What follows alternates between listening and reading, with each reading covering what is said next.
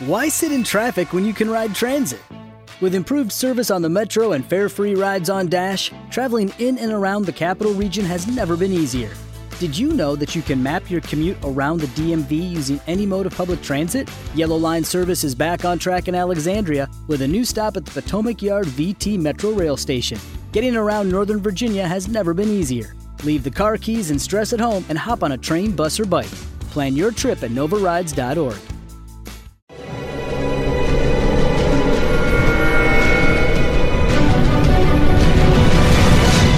Yo documental.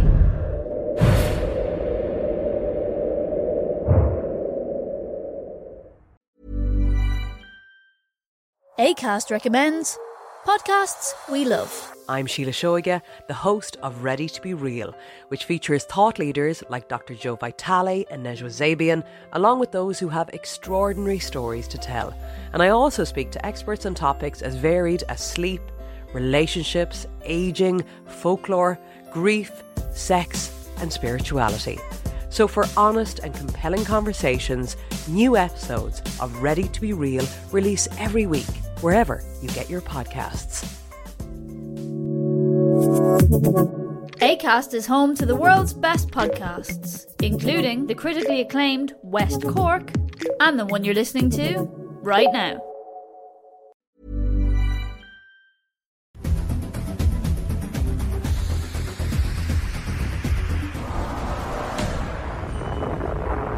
70 años, la bomba nuclear cambió nuestra realidad para siempre. Por primera vez en la historia de la humanidad, ahora somos capaces de destruirnos a nosotros mismos como especie. La bomba lo cambió todo. Fue el detonante de la Guerra Fría. En Estados Unidos tenían que estar en alerta máxima. Esta es una alerta del mando aéreo. La bomba provoca algunas de las peores tensiones psicológicas de nuestra historia. Escalada armamentista internacional. Enfrentamientos y momentos críticos. Política, cultura, incluso sexo. Existía una especie de nerviosismo electrizante. ¡Fuego! Se crearon industrias para su fabricación. La energía atómica abre nuevos horizontes. Nuevas cámaras, películas y técnicas diseñadas para fotografiarla. La bomba ha desaparecido de la imaginación del público, pero aún sigue ahí. Aún seguimos viviendo bajo su sombra. A todo el mundo le afecta, es imposible esconderse. Es un problema medioambiental. Es un problema político. Es un problema moral. Es el problema más importante al que nos enfrentamos. En el verano de 1945, Trinity, Hiroshima y Nagasaki abrieron la puerta a una nueva era. Pero no sería hasta un año después, en el verano de 1946, cuando un hecho crucial decidiría el futuro de la bomba. Estamos aquí para escoger entre los vivos y los muertos. En junio, en las Naciones Unidas, Estados Unidos ofrece al mundo un plan para deshacerse de la bomba atómica. Uno, la fabricación de bombas atómicas debe detenerse. Dos, todas las bombas existentes serán destruidas en cuanto se firme el tratado. Estados Unidos renunciará a sus bombas atómicas si el resto de los países se compromete a no construirlas y aceptan las inspecciones. Es lo que se conocerá como confiar pero verificar. Los soviéticos se niegan a aceptar nada a menos que Estados Unidos desmantele su arsenal. La batalla para salvar a la humanidad de su propia destrucción sigue detenida. Es más tarde de lo que pensamos y aún no hay un acuerdo. El debate prosigue. En junio de 1946, la carrera armamentista nuclear está a punto de explotar. El tiempo se mide en segundos. 5, 4, 3, 2, 1, fuego. Pocas semanas después, una bomba atómica envía al fondo del océano a una gran flota de buques de guerra.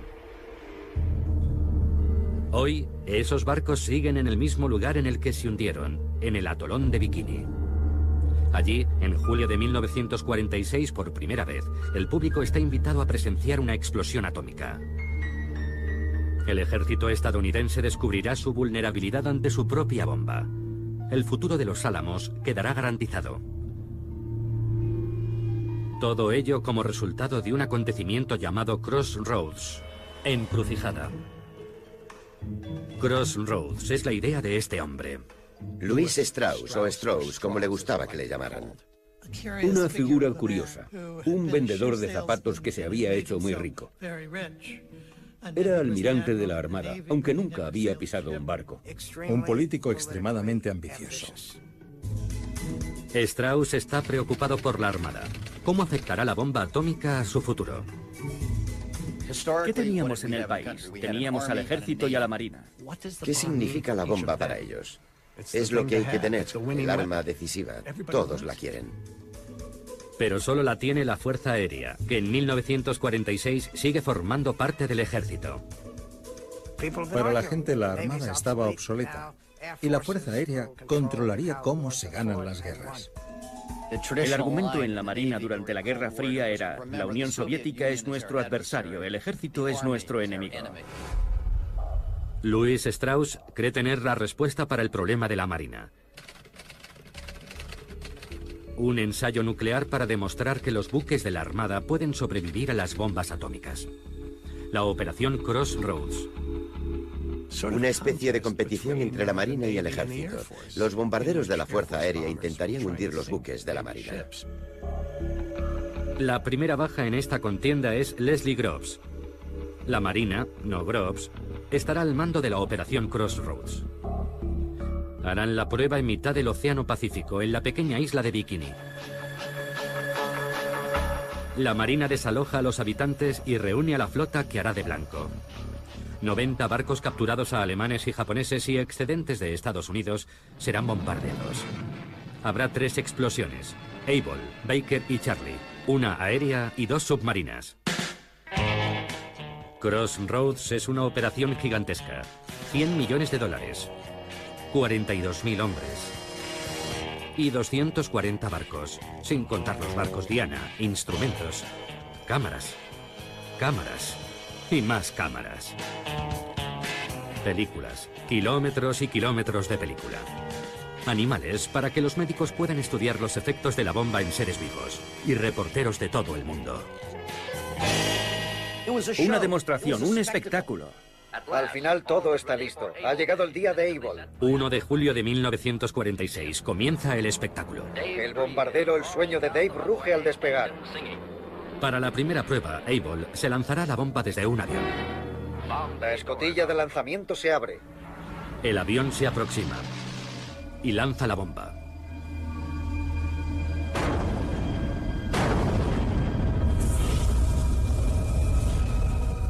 Se produce una miríada de efectos majestuosos, deslumbrantes, imponentes, que solo las cámaras registran con detalle.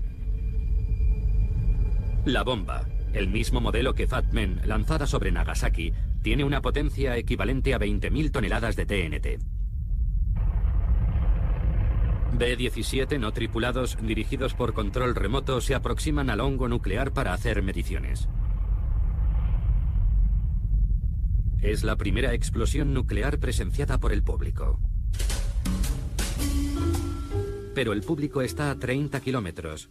Y tras semejante demostración... El tamaño de la explosión ha sido un poco decepcionante. No podías ver los aviones volando y la primera reacción fue, ¿eso es la bomba atómica? No era para tanto. Tres semanas después, la segunda prueba, Baker. Esta vez la detonación será submarina. Los científicos creen que es una pésima idea. Advierten de que la detonación bajo el agua creará una mezcla explosiva de radioactividad, liberando plutonio suficiente como para envenenar a todas las Fuerzas Armadas de Estados Unidos. Sabían qué pasaría en una explosión submarina, que contaminaría mucho, pero imagino que Blandy no los escuchó.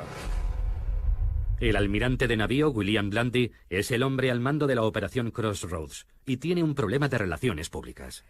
No soy un playboy atómico como algunos me han llamado. No lanzo esas bombas por capricho personal. Para muchos es un despilfarro.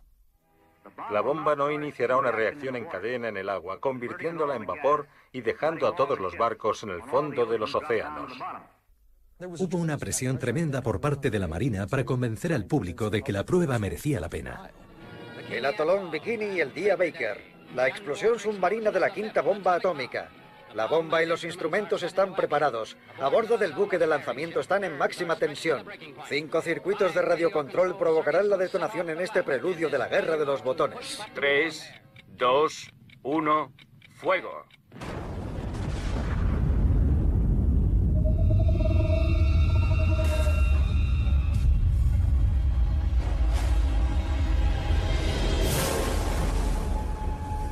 La onda expansiva submarina es claramente visible. Solo en el primer segundo se elevan en el aire dos millones de toneladas de agua marina. En su ascenso, el agua crea una columna de casi un kilómetro de altura. Después, vuelve a caer. El agua que cae del cielo provoca un muro similar a la nube de agua que se crea en la base de una catarata. La avalancha de casi 300 metros de altura cubre por completo los barcos Diana. Nadie había visto nunca nada parecido. La potencia brutal y la magnitud de una bomba atómica. Pero hasta ese momento los resultados parecen muy buenos para la Marina. 75 buques han sobrevivido, hundiéndose menos de 20. La Armada sentía que había superado la prueba y Blandy dijo, la Armada puede resistir la bomba atómica. La Armada planea llevar marineros a los barcos y regresar triunfalmente con ellos a Estados Unidos. Pero hay un problema. Al principio los daños parecían escasos, pero luego la historia cambió. La ola de 300 metros que había empapado los barcos era altamente radiactiva. Los barcos están contaminados. Los contadores repiquetean violentamente. La zona está llena de mortíferos rayos gamma, neutrones y otros rayos letales. Y no existe protección contra el terrible asesino invisible. Al principio, la Marina simplemente no puede creerlo. No puedes oler la radiación ni sentirla. Y aquellos marinos de la Armada volverían a sus barcos sobreviviendo a la bomba. No tienen ni idea de qué hacer a continuación. La ignorancia era absoluta. No existía ningún plan real de descontaminación. Intentan limpiar los barcos con agua marina a presión. El problema es que esa agua marina es extremadamente radiactiva. Y cuando los marineros vuelven para cambiarse de ropa, contaminan sus propios barcos. Stafford Warren, doctor de la Marina y oficial al mando de la protección radiológica, intenta cancelar la operación. Stafford Warren no quiere que los marines vuelvan a los barcos, pero es muy duro enfrentarse a toda la Marina de Estados Unidos. Desesperado, Warren saca un pez de la laguna y lo coloca encima de un trozo de película fotográfica. El pez es tan radiactivo que él solo vela la película. La luz es por la exposición de la película a la radiación. Judy was boring. Hello. Then Judy discovered ChumbaCasino.com. It's my little escape. Now Judy's the life of the party. Oh, baby, Mama's bringing home the bacon. Whoa, take it easy, Judy. The Chumba life is for everybody. So go to ChumbaCasino.com and play over 100 casino style games. Join today and play for free for your chance to redeem some serious prizes. chumba ChumbaCasino.com. No purchase necessary. Void where prohibited by law. 18 plus terms and conditions apply. See website for details. Lucky Land Casino asking people what's the weirdest place you've gotten lucky? Lucky? In line at the deli, I guess? Aha, in my dentist's office. More than once, actually. Do I have to say? Yes, you do. In the car before my kids' PTA meeting. Really? Yes. Excuse me, what's the weirdest place you've gotten lucky? I never win and tell. Well, there you have it. You can get lucky anywhere playing at LuckyLandSlots.com. Play for free right now. Are you feeling lucky? No purchase necessary. Void where prohibited by law. 18 plus. Terms and conditions apply. See website for details. Finalmente, el almirante Blandy y la Marina se convencen. La operación Crossroads se suspende. Fue el primer desastre nuclear de la Tierra. Solo nueve barcos pudieron ser descontaminados con éxito. El resto fueron remolcados y hundidos deliberadamente.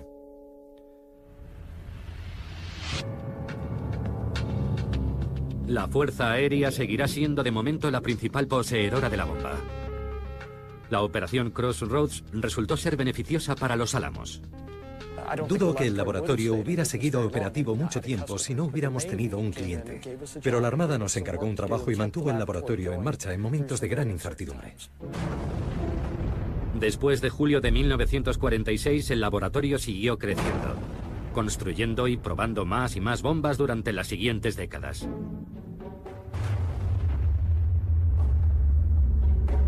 Crossroads también se convirtió en parte de la cultura popular. Incluso hoy, el lanzamiento Baker continúa siendo la imagen más duradera del poder de la bomba atómica.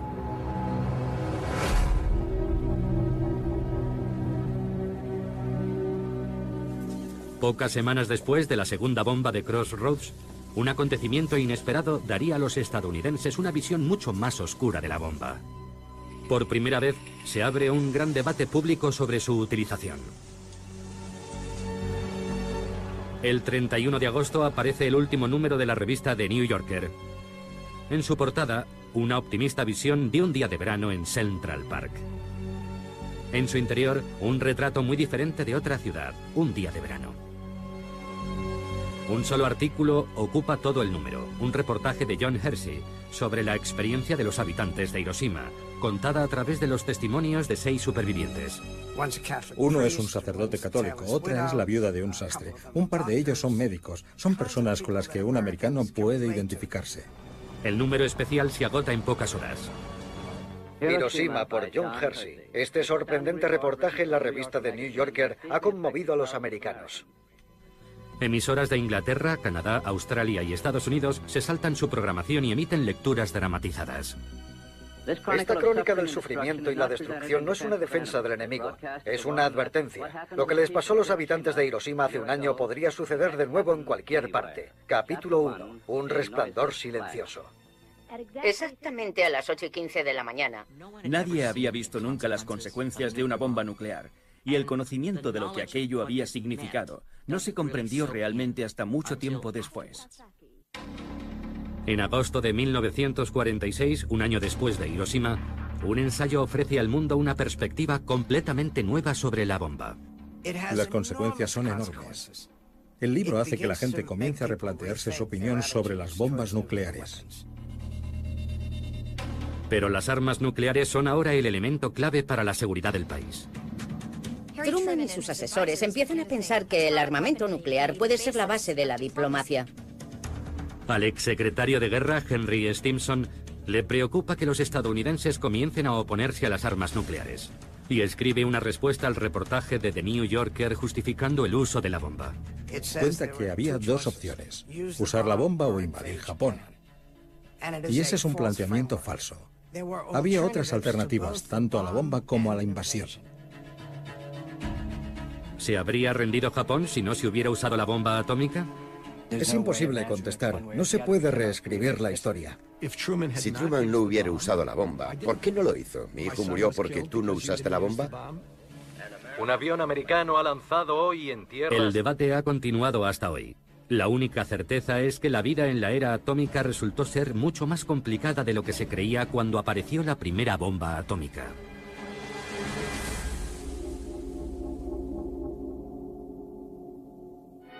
Sí, el átomo pronto iluminará nuestras ciudades y nos ayudará a fabricar electrodomésticos más fiables e indispensables.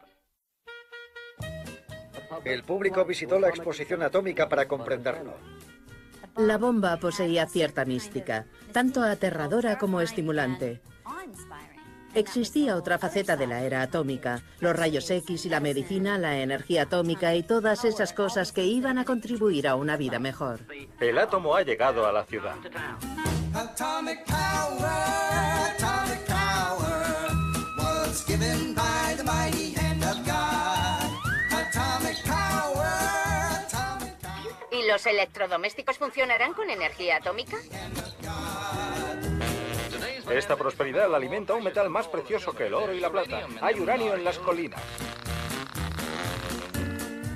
Protegerá su salud, mejorará sus alimentos, le proporcionará productos más baratos y una mayor seguridad. Hiroshima Nagasaki paid a big price for their sins. When from the face of earth, their battle. El átomo pacífico ya no es un sueño de laboratorio, es algo que ya está aquí produciendo milagros. ¿Esta máquina también funcionará con energía atómica? Como si funciona con queroseno, mientras yo sea el que dé al interruptor. Con el uso creciente de la energía atómica, más ciudades se convertirán en ciudades atómicas. Una parte de la primera era atómica sigue hoy igual de fuerte. ¿De dónde viene el bikini? El creador del bañador lo diseñó cuatro días después de los ensayos en la isla Bikini, debido a su peligroso potencial explosivo.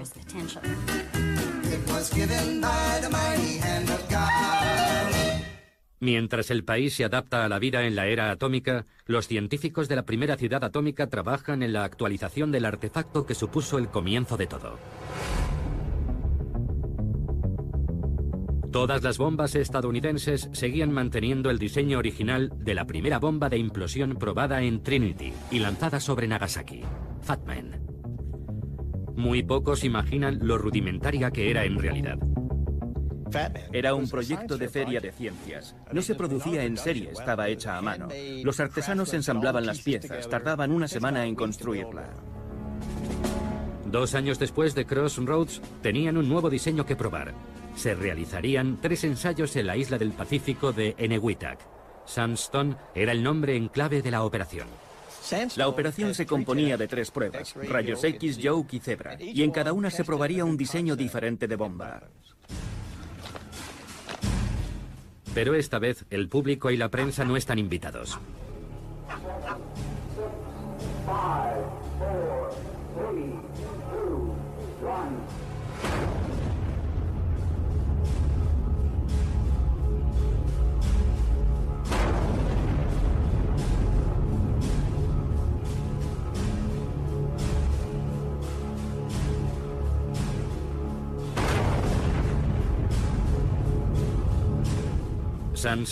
Es el final de una era. En enero de 1947 la bomba pasa a estar bajo el control de la autoridad civil, gestionada por la Comisión de la Energía Atómica, CEA. Enseguida sustituirán la bomba artesanal Fatman por un nuevo modelo, la primera bomba atómica fabricada en serie. Se crea un nuevo laboratorio para fabricar las bombas que los Álamos diseñan. Es el comienzo del complejo armamentístico nuclear estadounidense, un gigante industrial que va a dirigir la fabricación de bombas y los ensayos nucleares durante décadas, a través de las diferentes administraciones y hasta el final de la Guerra Fría. Un año después de Sandstone hay una nueva prueba nuclear. Pero esta vez no es en Bikini, en Enewetak o en Nuevo México. Es en Kazajistán. Ante la inmensa sorpresa de todos, la Unión Soviética probó su primera bomba atómica. Y el equilibrio de fuerzas cambió de forma repentina y radical. Probar la bomba atómica en la Unión Soviética era muy importante. Era una cuestión de equilibrio. Si tienes esa posibilidad, te sientes mucho más seguro. Psicológicamente nos pusimos al mismo nivel que Estados Unidos. Estados Unidos ya no podía darnos órdenes. Si el poder del átomo había sido un regalo de Dios a Estados Unidos, ahora también se lo había dado a sus enemigos. Para Estados Unidos fue un momento aterrador. ¿Cómo debía responder al hecho de que la Unión Soviética tuviera también la bomba atómica? Necesitábamos un salto cualitativo para dejar atrás a los soviéticos y seguir por delante de ellos. Algunos piensan que la respuesta es la fusión de hidrógeno, la misma energía que se produce en el Sol. Una bomba de hidrógeno o bomba termonuclear sería mucho más potente que una bomba atómica. No existe ningún límite teórico para la potencia de la bomba que puedes hacer. El principal defensor de la bomba de hidrógeno es el físico Edward Teller. Teller es bastante vanidoso y con razón, porque es un tipo muy inteligente, pero es muy difícil llevarse bien con él. Era muy creativo. Cuentan que tenía 10 ideas nuevas cada día. Una idea al mes está muy bien, pero él tenía 10 cada día. Siempre estaba dando vueltas a la idea de avanzar un paso más, desde la bomba atómica hasta la bomba termonuclear. Yo creo que tuvo mucho mérito que insistiera en ello y que lo defendiera. Pero nadie sabe cómo fabricar una bomba de hidrógeno. Incluso podría ser algo imposible de fabricar. Sabíamos hacer bombas atómicas, podíamos llenar almacenes, pero no sabíamos hacer bombas de hidrógeno. ¿Por qué dejar de producir algo seguro para hacer algo que no sabes si funciona? Es más, algunos científicos creen que ha llegado el momento de salvar al mundo, decidiendo parar. Podría haber sido un punto de inflexión. Podemos buscar la bomba de hidrógeno, pero no tenemos que hacerlo. Podemos enviar un mensaje positivo a la comunidad internacional y presionar a los soviéticos para que no sigan construyendo armas nucleares. Podemos dar un buen ejemplo. Dos meses después de la bomba atómica soviética, un comité dirigido por Robert Oppenheimer se pronuncia de forma unánime en contra del programa de urgencia para la bomba de hidrógeno. Louis Strauss y Edward Teller están furiosos. Pero la última decisión corresponde al presidente Harry Truman. La bomba de hidrógeno implicaba que Estados Unidos se impusiera límites sin tener capacidad para controlar a los soviéticos. Los soviéticos habían demostrado que podían construir la bomba atómica. Aquello suponía asumir un grave riesgo para el presidente. Los soviéticos parecían decididos a expandirse. Ya controlaban el este de Europa. En 1948 aíslan el oeste de Berlín intentando hacerse con el control. Para Harry Truman, la respuesta es obvia. La contención. Contener a la Unión Soviética, impedir su expansión, impedir que crezca o que consiga más influencia, porque si no lo hacemos avanzarán y avanzarán hasta que los tengamos en nuestras cocinas. Tenemos que avanzar en nuestro trabajo con otros países y reforzar nuestras defensas comunes. Nos une nuestro odio a la esclavitud comunista. A finales de enero de 1950, Truman anuncia que Estados Unidos fabricará la bomba de hidrógeno. Truman decide responder con un arma más potente y destructiva. Es el comienzo de la carrera armamentista. Es el comienzo de una escalada que durará décadas. Pocos días después de que Truman aprobara la bomba H, el físico Klaus Fuchs, que había trabajado en Los Álamos, es detenido por espionaje. Se sugiere que el sistema tiene filtraciones y hay que tapar esas fugas. Fue una conmoción. Era uno de los principales acontecimientos que condujeron a la era del macartismo y del peligro rojo.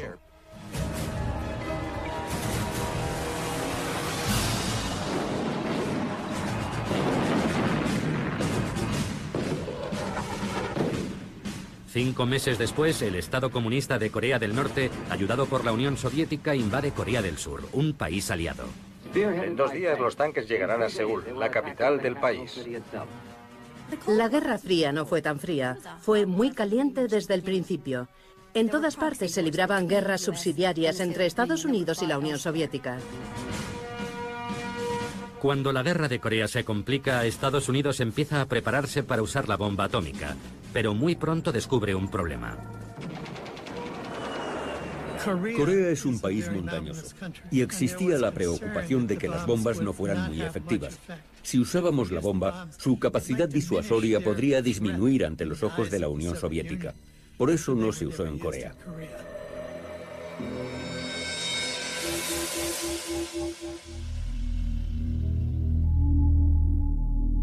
La guerra de Corea se eterniza y los soviéticos siguen haciendo pruebas atómicas con bombarderos.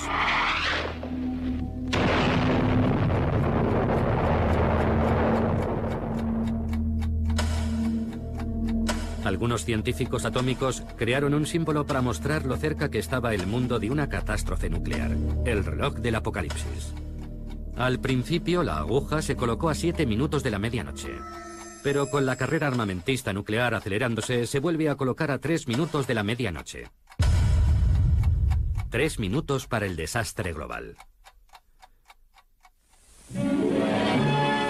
Con la amenaza de los bombarderos soviéticos cargados de bombas atómicas, los americanos tienen que acostumbrarse a la nueva realidad. Pueden atacarnos en nuestra propia casa. La línea del frente es el jardín de tu casa. Tienes que saber cuidar de ti mismo. ¿Y cómo se hace?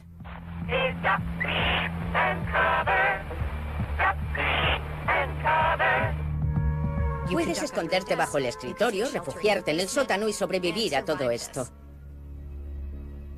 Nuestro Congreso deja la responsabilidad en la iniciativa personal. El gobierno hace pruebas para saber qué le ocurriría al americano medio. Comencemos con los refugios. Podría salvarnos la vida si estamos lo bastante lejos de la zona cero.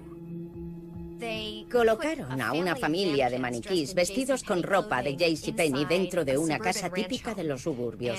La amueblaron, llevaron comida, latas de conservas y la volaron. Four, three, two, one.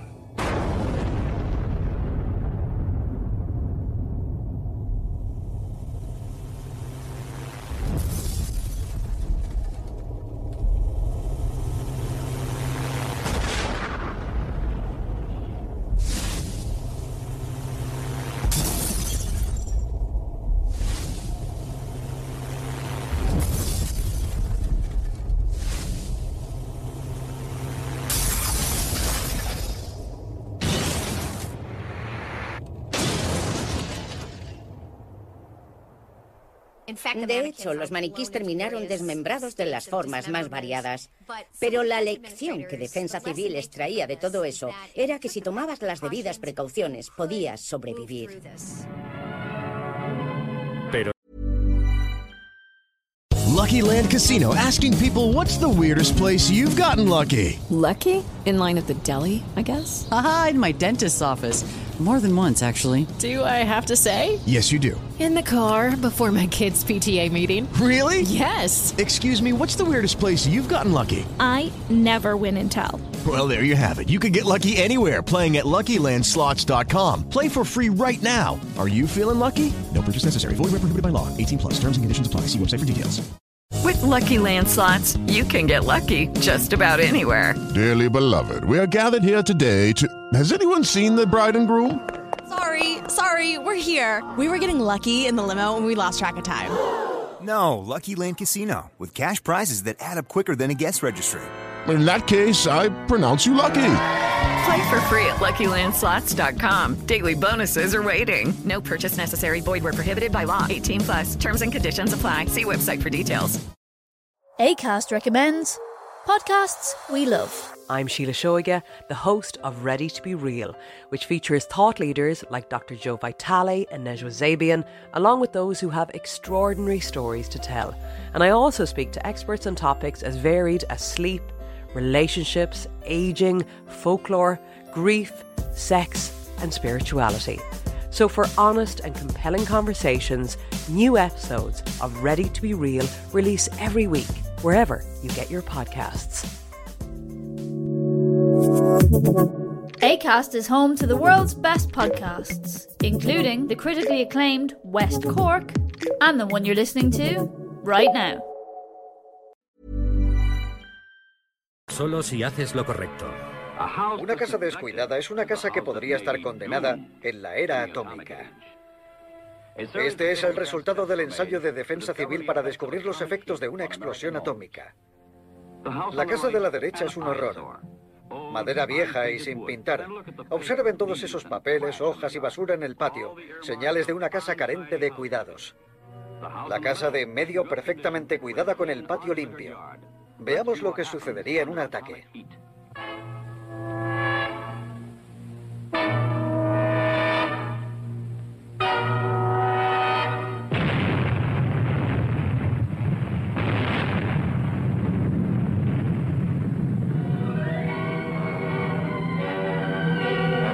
La casa de la derecha es la primera en arder.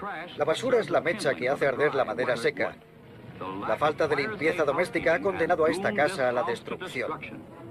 La casa de medio, limpia, pintada y arreglada, tras el mismo ataque atómico, no llega a arder. La idea era que si limpias tu patio y no hay basura ni nada parecido, tú también puedes sobrevivir a una explosión nuclear. Es tu elección. La recompensa podría ser la supervivencia. Y es tu responsabilidad, no la del gobierno. El gobierno no puede hacerlo por ti, tú tienes que cuidar de ti.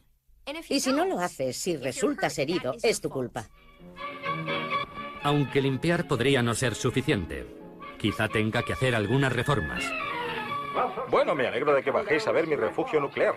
Anoche acabé de pintarlo. Esta habitación puede usarse para otras cosas. Sí, Walt. Puedes usarla como dormitorio de visitas. Supuso el comienzo de un proceso de militarización en el que todo el mundo debía estar preparado. Los techos y muros gruesos protegen de la radiación. Cuanto más gruesos, mejor. La cultura de la preparación. Bien, ya está terminado mi refugio atómico. ¿Qué es en realidad la defensa civil? Es un teatro doméstico con propósitos diplomáticos. La defensa civil reforzaba la idea de que las armas nucleares eran la base de la política exterior americana, y en ese sentido era útil. Aprendremos a salvar vidas y no os merecerá la pena lanzarnos vuestras bombas. Si nuestro enemigo cree que la sociedad puede sobrevivir, eso significa que nuestra amenaza de usar armas nucleares es más creíble.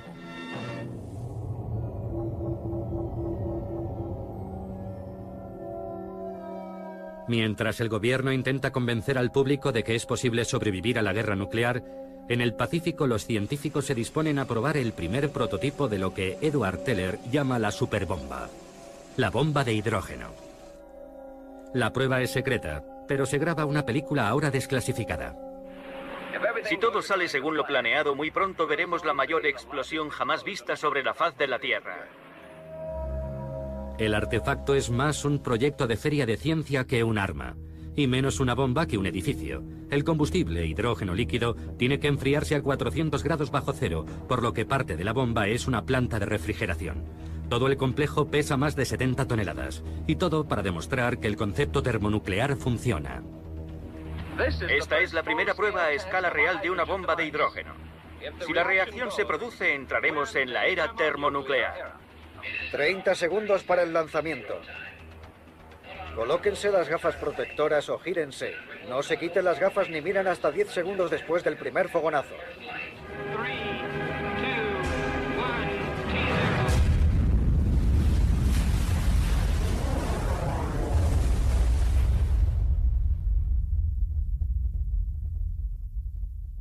La potencia de la explosión es similar a la de 10 millones de toneladas de TNT. Es 600 veces más potente que la bomba que destruyó Hiroshima.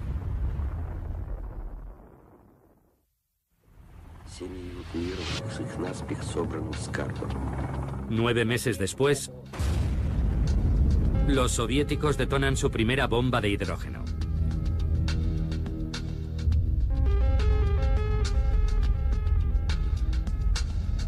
Es menos potente que la bomba H americana, pero es lo bastante pequeña como para poder ser lanzada desde un avión.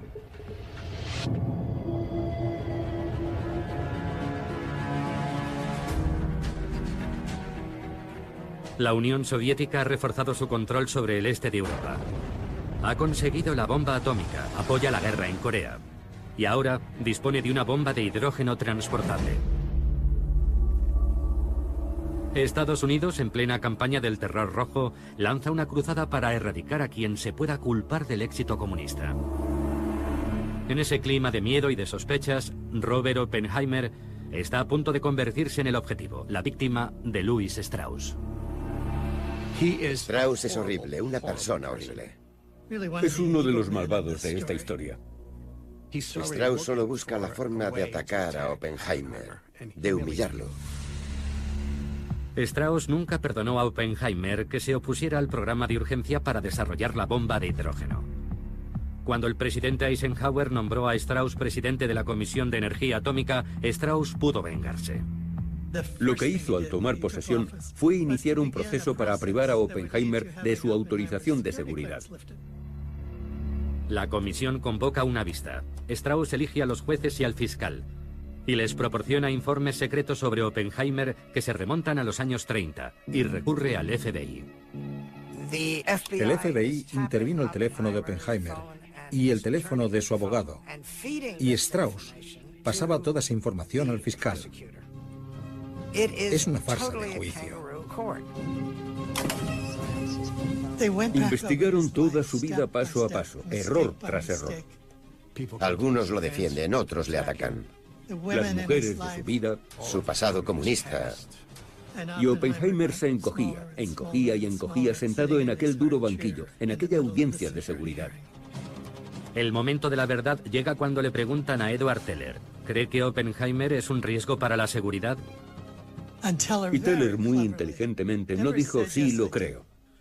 Lo que dijo fue, me sentiría mucho más seguro si el gobierno nunca más volviera a pedir consejo a Oppenheimer. Y aquello fue el tiro de gracia.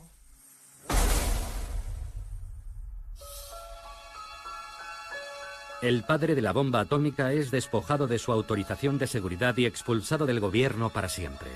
Era la época de la caza de brujas. A mí me pareció repugnante, francamente. Consiguieron justo lo que sus enemigos querían conseguir. Aquello le destrozó. Lo mató espiritualmente.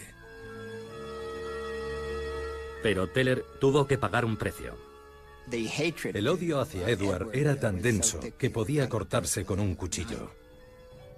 Creo que los colaboradores más próximos a Edward, al menos en Los Álamos, le despreciaron por ello el resto de su vida.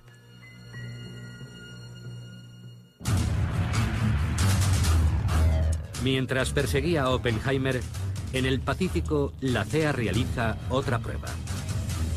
La primera bomba H móvil americana. Si funcionaba, sería un arma termonuclear arrojable.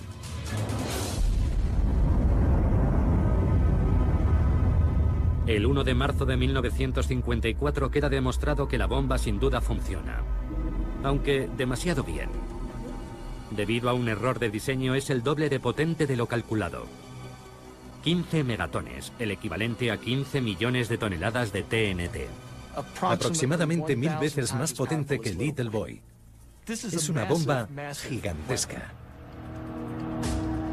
El hongo atómico alcanza los 25.000 metros de altura, esparciendo su radiactividad por la atmósfera. La lluvia radiactiva contamina islas habitadas y un barco pesquero japonés, irónicamente llamado Dragón Afortunado. Uno de los pescadores japoneses muere. Más de 200 isleños enferman. La prueba secreta se convierte en un incidente internacional por la lluvia radiactiva. Llamó la atención de la opinión pública mundial sobre las pruebas nucleares atmosféricas. ¿Deben realizarse esas pruebas?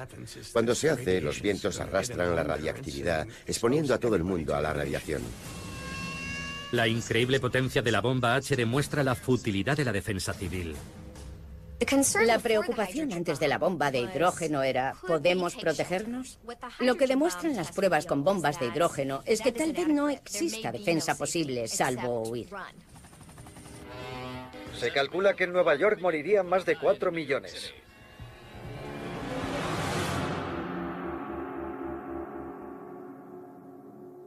Si sobrevivir a la bomba H soviética es imposible, la única opción es disuadirlos para que no ataquen los primeros. El presidente Eisenhower crea una nueva política. Cualquier agresión soviética se responderá con una fulminante represalia masiva nuclear ejecutada por el Mando Aéreo Estratégico, el SAC.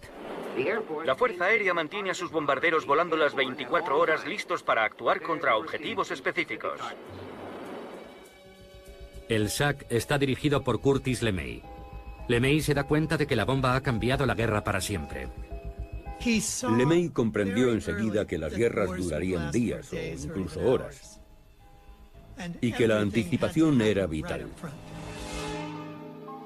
LeMay planea un primer ataque masivo sobre la Unión Soviética al que llamó golpe de gracia. Listos para actuar en cualquier momento, sus equipos realizan simulacros constantes.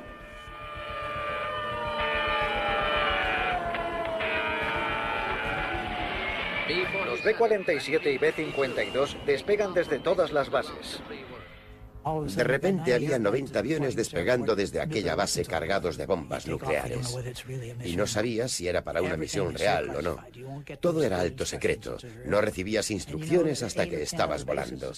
Y en otras 10 bases pasaba lo mismo.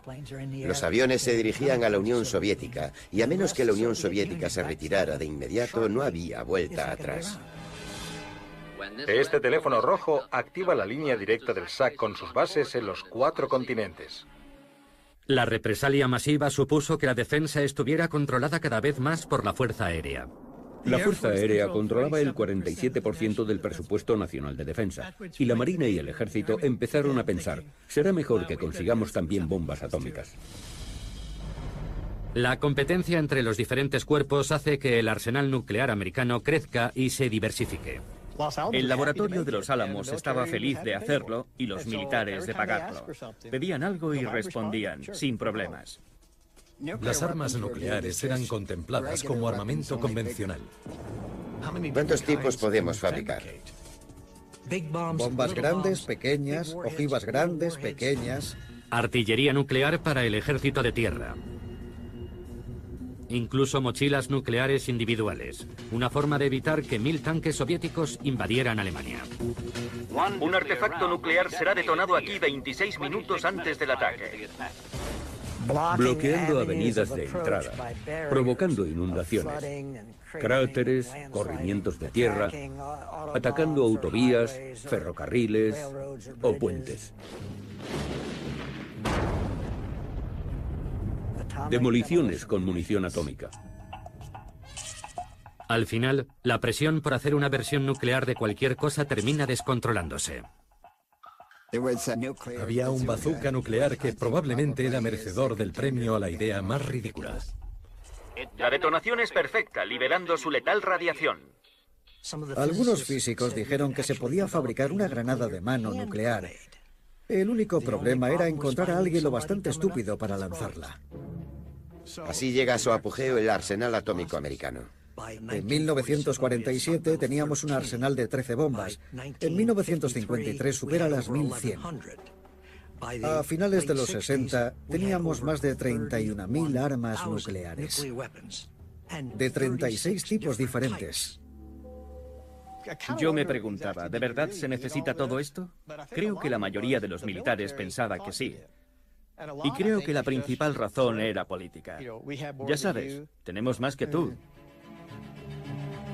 El último ejemplo del tenemos más que tú llegó en octubre de 1961. Los soviéticos detonan la bomba más potente de la historia. La bomba del zar. 50 megatones. 50 millones de toneladas de TNT. El piloto dijo que el fuselaje se había alabeado dramáticamente. Nunca más volvió a volar. Dijo que había hecho su trabajo por la madre patria y se retiró. Pero no sirve para nada, salvo por su simbolismo. Una bomba tan potente carece de utilidad. No matas a más gente con una bomba gigante que con dos bombas pequeñas. Había dos superpotencias y tenías que impedir que la otra disparara antes. Y la única forma era siendo tan fuerte que si ellos atacaban primero, tú los aniquilaras. La destrucción mutua asegurada era una locura. Mirando hacia atrás, creo que lo era. Aunque por otro lado, siendo las dos partes tan fuertes y sabiendo que podían destruirse mutuamente,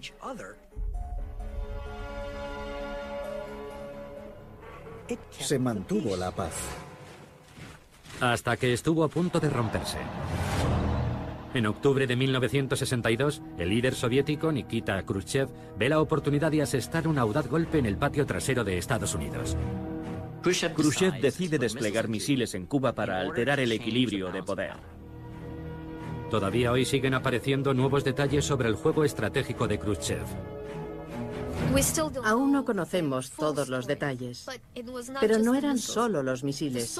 Los soviéticos planeaban crear una enorme base militar en Cuba, la base militar soviética más grande del mundo. Khrushchev pretendía cambiar por completo el mapa de la Guerra Fría, radicalmente, sin precedentes. Pero para lograrlo, Khrushchev tenía que hacerlo en secreto. Si Estados Unidos descubría que los misiles iban a Cuba, se lo impediría. Y casi lo consigue. Pero antes de que los soviéticos puedan completar su despliegue, un avión espía estadounidense descubre el plan. El enfrentamiento comienza con un discurso. Eran casi las nueve de la noche cuando anunciaron que el presidente iba a dirigirse a la nación. Buenas noches, conciudadanos. Este gobierno ha mantenido la más estrecha vigilancia sobre el despliegue militar soviético en la isla de Cuba. Y mi padre me dijo, creo que han descubierto los misiles. El despliegue de una serie de misiles ofensivos se prepara ahora en esa isla prisionera. Los soviéticos estaban muy preocupados porque esperaban que Kennedy anunciara no solo el bloqueo, sino también la invasión de Cuba. La posibilidad de una auténtica guerra nuclear era muy alta. Y suponía el fin del mundo. Será nuestra política considerar cualquier ataque nuclear lanzado desde Cuba contra cualquier nación en el hemisferio occidental como un ataque contra Estados Unidos merecedor de una respuesta contundente contra la Unión Soviética. Una respuesta contundente de represalia contra la Unión Soviética. Yo sabía lo que eso significaba y cuáles serían sus consecuencias. Consideramos bombardearos con armas atómicas. Ver al presidente de Estados Unidos en la televisión nacional diciéndole al mundo que eso podía pasar capta la atención del público. En la sede de Naciones Unidas, la crisis cubana es el único tema de discusión. El problema al que se enfrenta el Consejo de Seguridad es grave. Lucky Land Casino asking people what's the weirdest place you've gotten lucky? Lucky? In line at the deli, I guess? Aha, in my dentist's office. More than once, actually. Do I have to say? Yes, you do. In the car before my kids' PTA meeting. Really? Yes. Excuse me, what's the weirdest place you've gotten lucky? I never win and tell. Well, there you have it. You can get lucky anywhere playing at LuckyLandSlots.com. Play for free right now. Are you feeling lucky? No purchase necessary. Void where prohibited by law. 18 plus. Terms and conditions apply. See website for details. Mientras Kennedy piensa en invadir Cuba, telefonea al expresidente y general Dwight Eisenhower en busca de consejo. General, ¿qué posibilidad hay de que disparen esas cosas si invadimos Cuba? Ah, no creo que lo hagan. ¿No lo cree?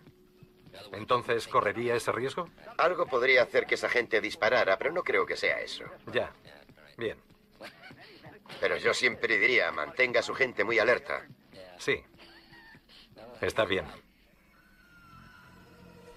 Kennedy no tenía ni idea de que las armas tácticas nucleares ya estaban en Cuba. Los rusos pensaban, bueno, si los americanos invaden Cuba, entonces tendremos que usar nuestras armas tácticas nucleares para rechazarlos. Puede incluso que armas nucleares de alcance medio. Los oficiales de misiles en Cuba tenían la autorización de la Unión Soviética para lanzar sus misiles antes que permitir que los destruyeran. Imaginemos que los marines desembarcan en las playas de Cuba y son recibidos con una lluvia de armas tácticas nucleares.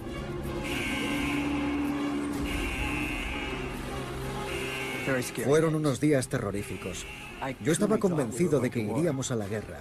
Cada vez que entraba en aquella sala pensaba que aquel sería mi último día en la Tierra.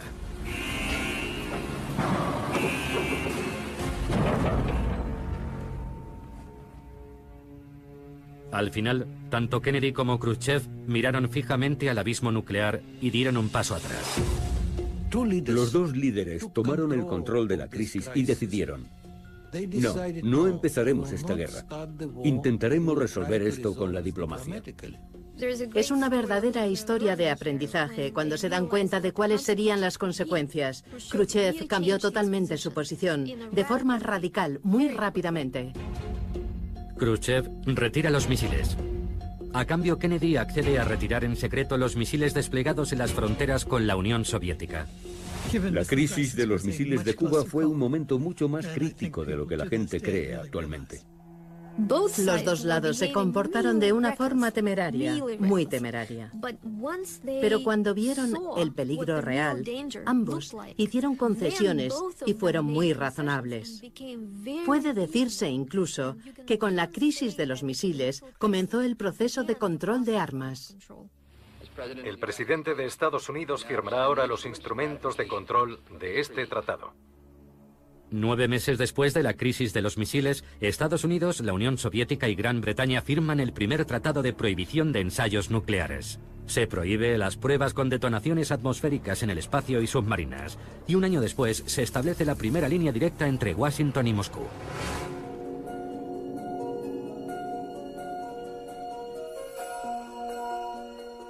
Pero incluso antes de la crisis de los misiles, las protestas habían aumentado, a menudo encabezadas por mujeres. No den leche radiactiva a mis hijos.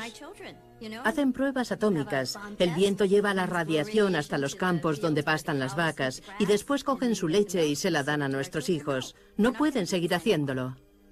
Tantas madres se manifestaron contra las pruebas nucleares atmosféricas que finalmente el gobierno de Estados Unidos dijo, de acuerdo, haremos pruebas subterráneas.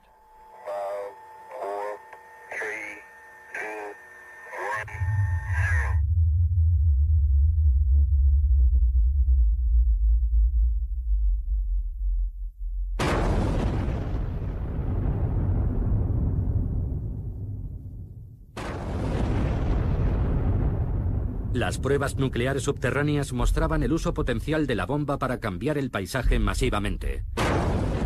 Puede que para construir carreteras, puertos, canales. Las pruebas comenzaron en 1945 y continuaron hasta el 62. Y se realizaron más de 200 detonaciones nucleares.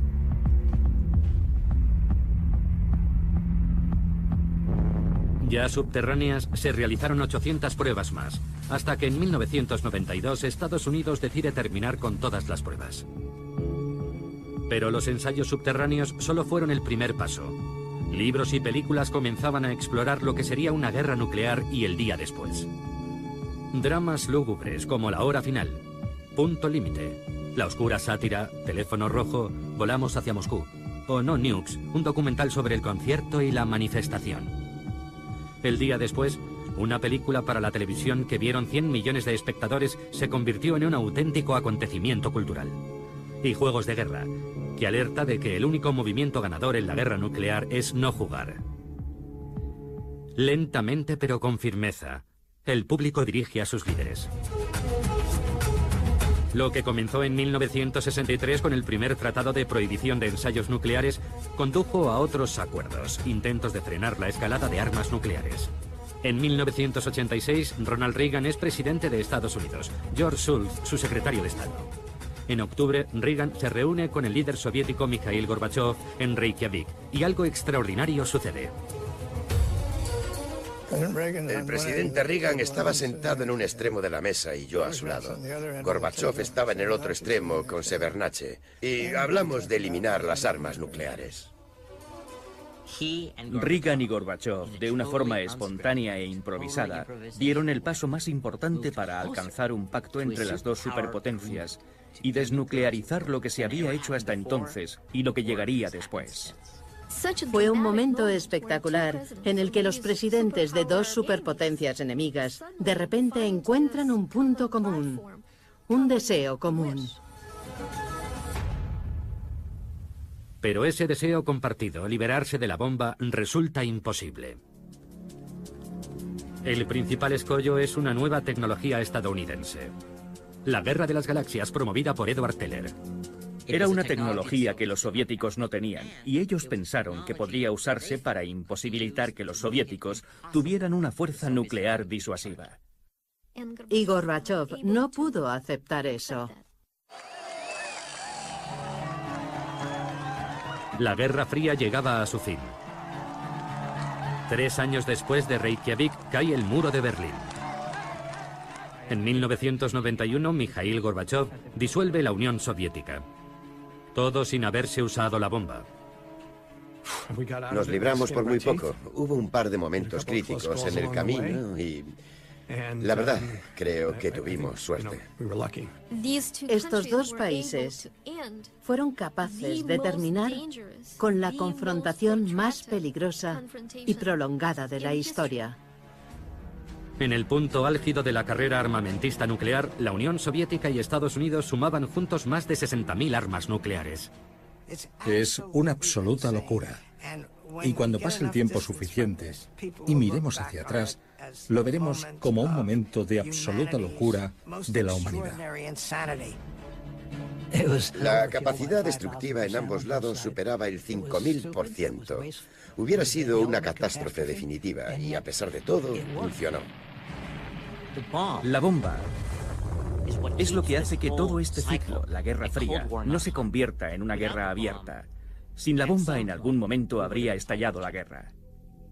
El legado de la bomba fue que realmente cambió la naturaleza de la política global. Las reglas cambiaron por completo. La bomba obligó a los políticos a comprender que no se podía ganar la guerra. Porque si empezabas la guerra, podías perder más de lo que podías ganar. Hoy, además de Estados Unidos y Rusia, seis naciones más tienen la bomba, además de Sudáfrica, que la tuvo y renunció a ella, e Israel, que no ha confirmado ni negado tenerla. No tenemos control sobre ellas ni sobre lo que pueden hacer con ellas. Los más alarmantes son India y Pakistán. Algunos expertos creen que una guerra nuclear, incluso limitada entre India y Pakistán, sería catastrófica para todos.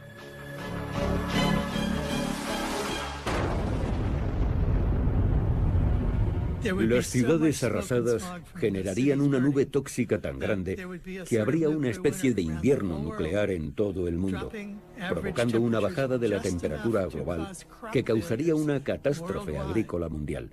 Dos mil millones de seres humanos morirían de hambre. La gente no entiende el peligro. No entiende que la probabilidad de que eso ocurra es realmente elevada y no comprende su magnitud. Hace 70 años unos cuantos garabatos en una pizarra abrieron la puerta a una nueva realidad. Decisiones fatídicas pusieron al mundo en el camino de las armas nucleares. Yo no me siento culpable por ello. En mi opinión, si no lo hubiéramos hecho nosotros, otros lo hubieran hecho. Y lo hubieran hecho con nosotros en cualquier caso. No hay vuelta atrás. El conocimiento de cómo podemos destruirnos a nosotros mismos está aquí para quedarse. Y nuestra tarea es aprender a vivir con eso.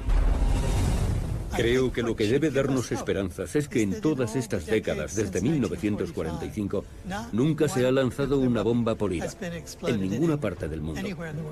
Hemos logrado de alguna manera mantener el dedo alejado del botón y esperemos que se continúe así.